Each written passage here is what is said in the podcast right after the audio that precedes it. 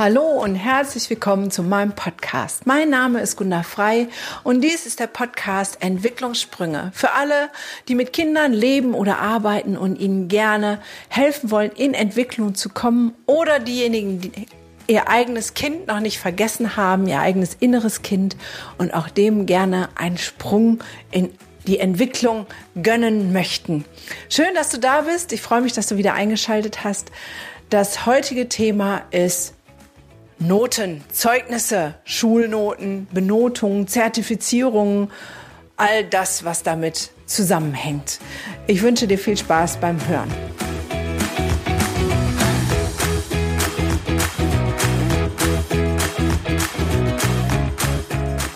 Morgen gibt es Zeugnisse. Ja, okay, es sind nur Halbjahreszeugnisse, aber es sind Zeugnisse. Jetzt weiß ich nicht, kannst du dich erinnern, wie das war äh, mit den Zeugnissen, wenn du nach Hause gekommen bist? Hast du das eher versteckt und so gesagt, hm, das ist gar nicht da und äh, lecker die Unterschrift gefälscht, als du schon ein bisschen älter warst? Oder bist du derjenige, diejenige, die stolz, ah, guck mal, Mama, lauter tolle Noten?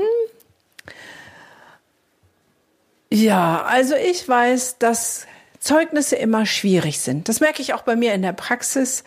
Ähm, ich höre dann die Eltern sagen, ich weiß gar nicht, warum er das versteckt äh, oder mir gar nicht gesagt hat oder gezeigt hat, weil ähm, ich bin gar nicht so leistungsorientiert.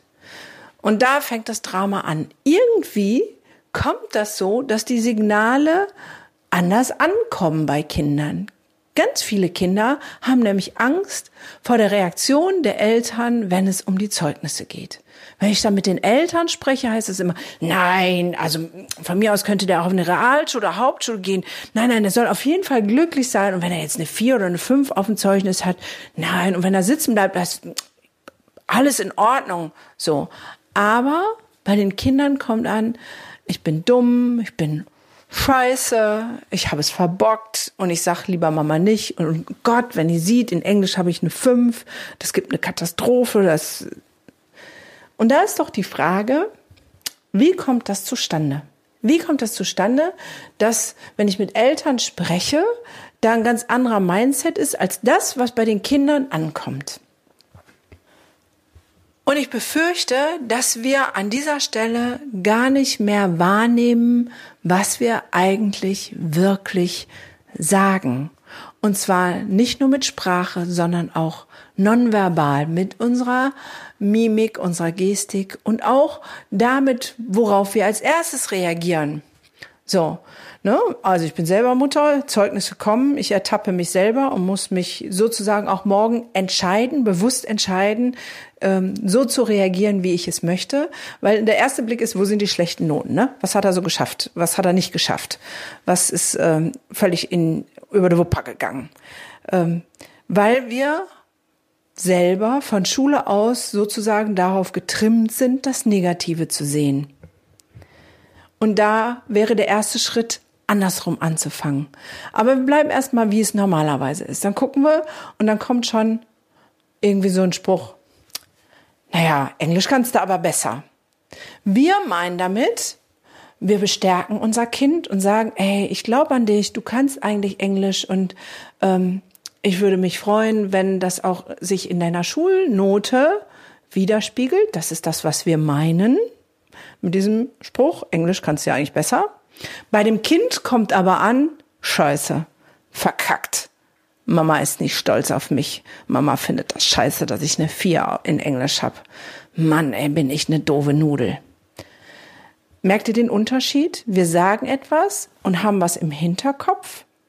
Aber die Art und Weise, wie wir das sagen, ich bin ja auch oft sehr flapsig und locker Spruch auf den Lippen, macht bei den Kindern etwas ganz anderes, weil das, was wir im Hinterkopf denken, Mann, wir waren im England-Urlaub und da hat er so schön mit allen gesprochen und ich weiß, dass er es kann und die Vokabeltests waren doch auch ganz gut oder wenn ich ihn abgefragt habe, das ist so schade, dass das sich nicht auf dem Zeugnis widerspiegelt. Das ist das, was wir denken. Aber woher soll dein Kind das wissen, wenn du es nicht sagst und nur sagst, naja, in Englisch könnte ja besser sein. Und überprüf dich mal, was, was du sagst und wo zuerst dein Auge hingeht und was du als erstes kommentierst. Und ob das, was du eigentlich denkst, du mitkommunizierst oder nur von dem ganzen Gedankengebäude, was in deinem Kopf abgeht, du den letzten Satz raushaust. Und dann denk mal drüber nach, ob dieser letzte Satz wirklich motivierend und förderlich ist für dein Kind. Und ich könnte fast meine Hand dafür ins Feuer legen, wenn du ehrlich hinguckst, wirst du merken, tja, da habe ich wohl ein paar Sätze vorher vergessen, meinem Kind mitzuteilen. Und den Kommentar, den ich lasse, den könnte man sowohl als auch interpretieren.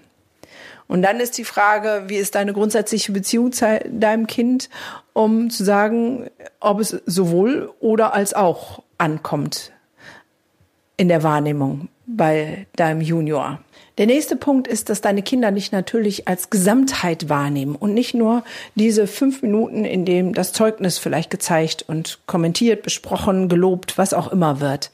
Ja, das heißt, wenn du selber ein total zielstrebiger Mensch bist, äh, ehrgeizig bis aufs Blut, ähm, sagst, okay, konsequent und das muss und ich muss noch eine Etage höher mich hocharbeiten und so, dann wird dein Kind das auch wahrnehmen und wird sich immer an dir messen und dementsprechend auch deine Kommentare dahingehend filtern. Wenn du so ein ehrgeiziger Mensch bist, ist sozusagen das Wort oder der Satz über das Zeugnis naja, ganz nett, eine Katastrophe.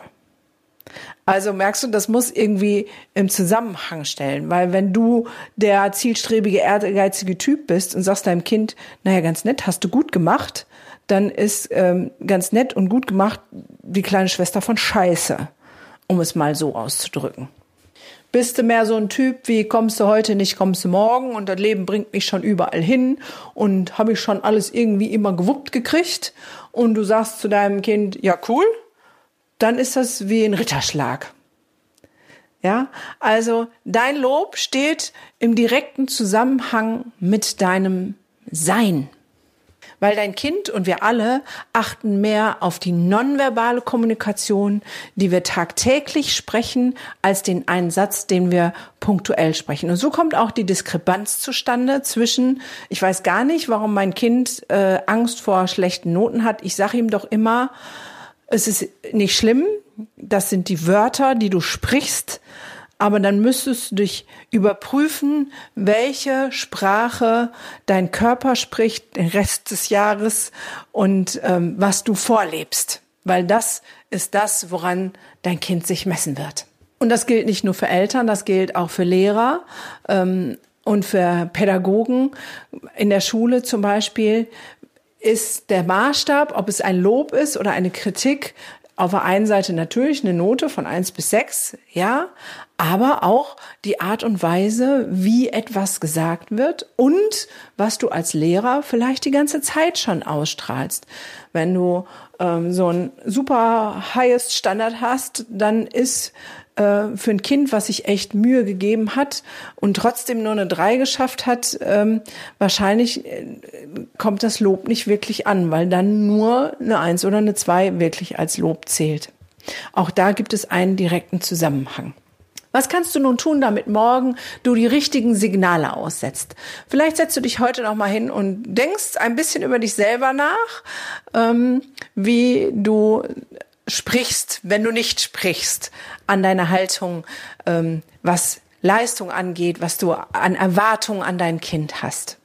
So, einfach damit du mal das im Zusammenhang sehen kannst. Und der zweite Schritt wäre, morgen ganz bewusst erstmal das Herz deines Kindes anzusprechen. Da sind wir wieder bei der Bindung von der Folge von letzter Woche. Ja, ähm, Michael Ehlers, der Rhetoriktrainer, hat das so wunderbar äh, mir beigebracht, wie man ein ordentliches Feedback gibt und auch das kann man wunderbar für Kinder umsetzen. Das heißt, erstmal gibt es was fürs Herz. Sagt, wow, du hast eine Eins in Sport, du bist meine Sportskanone, du bist unfassbar, wie viel Energie du hast. Das lobend, dass das Herz angesprochen wird und das Kind denkt, ja, genau, das bin ich, bin die Sportskanone. Ja, also guck das Zeugnis an, finde was Tolles und und wenn es nur eine Kleinigkeit ist und sprich das Herz deines Kindes an, dass es erstmal offen ist und sagt, wow, ja, Mama, Papa hat mich lieb, das ist cool. Und dann kommt sozusagen das Feedback und das ist ganz klar umrissen und nicht so, hätte besser machen können oder solche Kommentare, sondern zu sagen, oh, und ich sehe in Englisch ist es eine vier und ich bin mir sicher, wenn du jetzt ab jetzt noch mehr Vokabeln lernst oder wir zusammen Grammatik pauken, dann bist du nächstes Zeugnis da auf einer drei. Also zielorientiert, was genau hast du wahrgenommen, wo läuft es verkehrt? Nenn es beim Namen, sag das, kannst du besser machen mit einem Ziel. Wofür lohnt sich das, was anderes zu tun? Der Spruch, ja, hättest ja mehr Vokabeln lernen können, macht überhaupt nichts, macht schlechte Laune, aber schon lange keine Motivation, was zu ändern. Aber wenn man erst das Herz anspricht und dann sagt, und wenn du an, in Englisch mehr Vokabeln lernst, dann glaube ich fest, dann hast du auf dem nächsten Zeugnis eine drei, dann sind wir wieder bei einem Grundbedürfnis Selbstwerterhöhung, ja, und dann wachsen Kinder und sagen, ja, könnte klappen. Und schon bist du bei einem anderen Mindset. Und ich denke, in diesem Kontext ist es super, aber es funktioniert in jedem anderen Kontext auch, wenn man mal eine Rückmeldung in der Schule einem Kind in dieser Art und Weise geht oder in der pädagogischen Einrichtung, egal wo, ähm, zu sagen, ich spreche erstmal das Herz an und gebe eine positive Rückmeldung, was mir gut gefallen hat. Und es wird immer etwas geben, was man bei dem anderen an positiv benennen kann. Das ist der erste Schritt. Und dann gebe ich ein klares Feedback und sage, das kannst du besser. Und wenn du das besser machst, dann hat das den und den Effekt und Erfolg. Ja, da ist auch jeder motiviert, vielleicht was besser zu machen und was zu ändern. Und ein bisschen möchte ich auch den Druck rausnehmen. Wir leben in einer Gesellschaft, wo alles um Zertifikate geht. Ja, in Deutschland wird man nix ohne Stempel und Siegel. Und letztendlich ist es der Witz, dass dieser Stempel und dieser Siegel ausreicht und nach den Noten fragt am Ende keine Sau mehr. Es sei denn, man möchte Medizin oder Psychologie studieren, aber ich weiß, ich habe so viel Zertifikate gesammelt. Ich habe einen ganzen Ordner voll mit den Dingen. Nach den meisten Zertifikaten fragt auch keine Sau mehr. Es interessiert einfach nicht die Bohne und Noten schon mal gar nicht. Also die Erfahrungswelt, wenn ich äh, mit Kollegen spreche, die in Einrichtungen sind, wo auch ausgebildet wird, ja, es wird nicht der genommen, der die geilsten Noten hat, sondern es werden die Jugendlichen genommen, die sich präsentieren können, die in Schwingung treten können, die in Kontakt treten können.